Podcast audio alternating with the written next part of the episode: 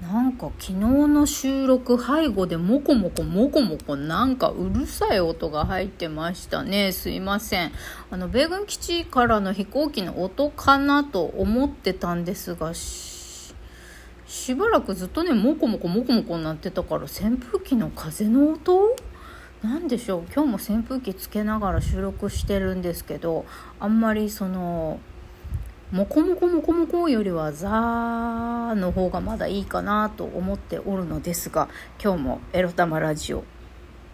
そうだな土曜日収録しないでおこうかなと言いつつえっ、ー、といつもの癖で収録しちゃってます。みくりです。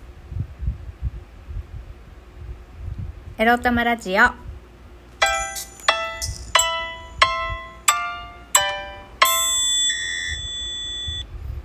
皆様昨日までお仕事お疲れ様でございます。今日はゆったり起きてらっしゃいますか？みくりです。この番組では借金持ち独女うつのケアをしながらのんびりアクセク生きております。私みくりが沖縄から日々いろいろいろいろ思うことを配信しております。はあ昨日カウンセリングルーム行ってきたよ。ということで早速いきましょう。今日のテーマはこちら。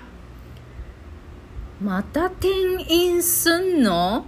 いやしたくないについてお話しします。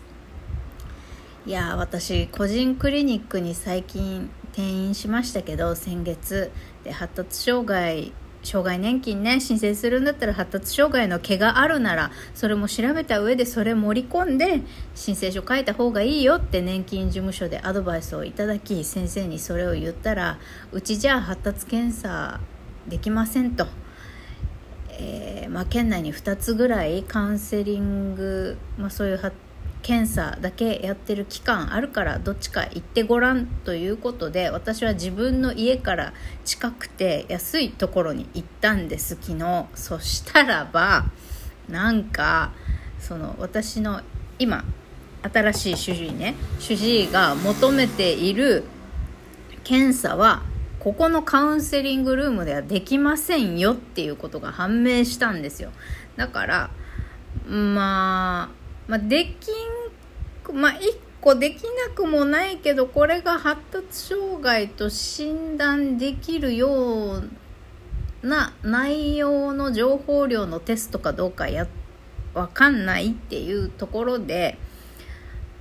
うーん、まあ、私が言ったところでできそう、参考になりそうなテストは、検査は1個あるけど、これをやったとて、発達障害という診断が出せるかどうかわからんって先生が言ったんですよ。だからもうそれだったらやっぱり心理師カウンセラーがもう常駐してる普通の大きい病院ねに転院した方がいいのかなみたいな。あのまあ、転院新しい病院にまた転院してまた一から診察し直ちょっと数ヶ月ぐらい。診察そこでまたして発達障害の検査してとかってやったらね多分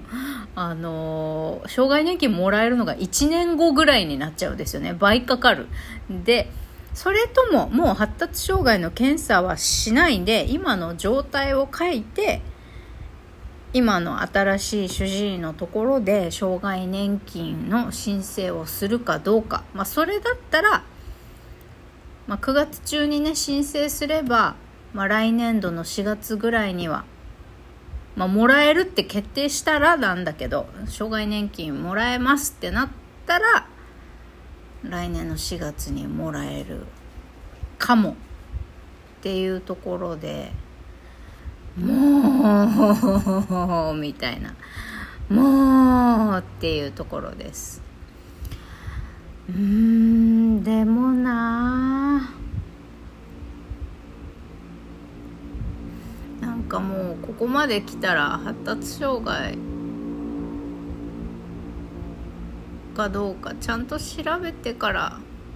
もう1年後になってもいいから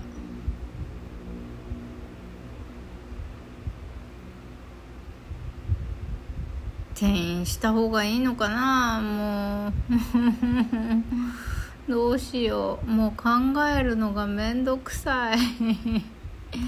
鳥でもな。まあ障害年金の申請ってね一回審査通らなかったらその後どんなに症状が悪くなってもほぼ通らないらしいんですよね。だからね一発目の申請が大事なんですよね。だからできるだけ重く書くっていうかできるだけ重い、まあ、どれだけこの精神病のせいでどれだけこの人が生活困ってるか仕事できない状態なのかっていうのをより多く情報を書いた方がいいし収入も低いうちに申請出しといた方がいいっていうのがあるのでまあもうだからねまあ今のところ私の中ではとりあえずその発達障害であるかどうかを突き止めること自体はあの障害年金の申請のことを抜きにすれば私にとっては別に今調べてなくてもいいことではあるんですよね。調べたいからまた後々ねあの体力とかお金とかに余裕ができた頃に私って本当はどういう特性個性持ってる人間なんだろうって調べたいな突き止めたいなっていうのはあるんです。でも今障害年金を申請急いでしなきゃっていう急いでしたい。もうフルタイムで働くの大変だから経済的な援助がどうしても欲しいからちょっと申請を急いでるっていう今あ発達障害の検査までするとどんどん審査、まあ、申請がね伸びていくっていうのもあるから、まあ、今お世話になってるところで今の状態で、えー、申請するかどうかなんだよね。だからもう万が一さ、まあ、急いでるからって今の主治医のところで書いて落ちたら落ちてそれでも私のうつの症状がさ芳しくなかったとしたらどこから経済的な援助を得ていけばいいのっていう。だからもうもし審査落ちたら、えー、まずサラ金からねもう借りれるだけ満額お金借りて借りれるかどうかも分かんないけどね借りてもう弁護士さんにお金払って自己破産の申請をして借金チャラにしてから、えー、っと生活保護のうん申請をしようっていう感じですね。朝から暗い話。やだ。だからもう昨日さもうショックでショックでさ。せっかく1ヶ月も待ったのに結局うちで役に立つ検査はできませんってさそれ最初の問い合わせでなんで話その話してくれなかったのよカウンセリングルームはっていうね。はあ。だからもうこういうことがあるからさ本当にねみんなちびちびちびちび小出しにしかしないのよ情報を。まあ行く先々ね。だから別に相手はさこっちがどんだけ困ってるかって分かんないからさあの別に不親切にしようと思ってるわけじゃないんだけどなんかとりあえずの最小限の情報を言うんですよ。で言われて何かやります持ってきました。違ってたらうんこれ違うから直してくださいとか直してきてまた出直してねとかこうじゃない方がいいよとかなるんですよ。なんかつどつどトラブルが出てきた時に伝えればいい。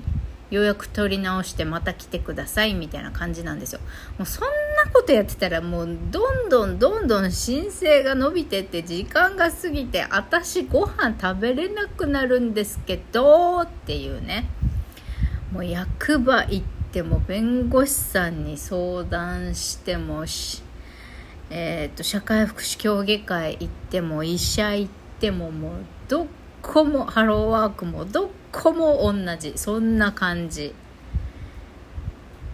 大体はね。まあ時々親身になってあれこれ教えてくれたりとかしてくれる方もいますよ。だけどもうそうそうやって親切に教えてくれた人に出会うたびにありがたいなと思いつつどれだけこの社会が社会的弱者に対してあの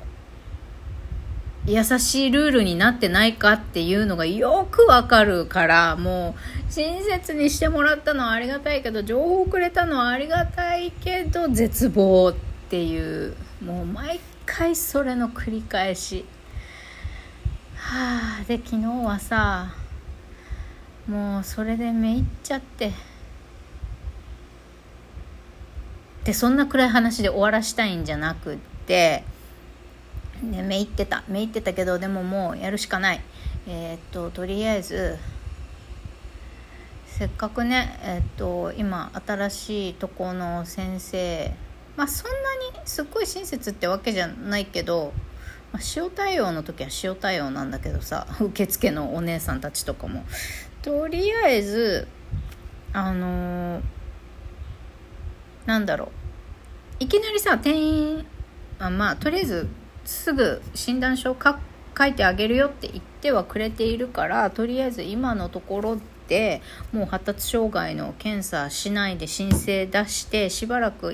まあ、半年ぐらいお世話になってそろそろ発達障害の検査したいなって思った頃にもうその大きい病院の方に転院しようかなと思ったみくりでございますとりあえずあと半年は普通にフルタイムの仕事しないと自分を食わしていけないので。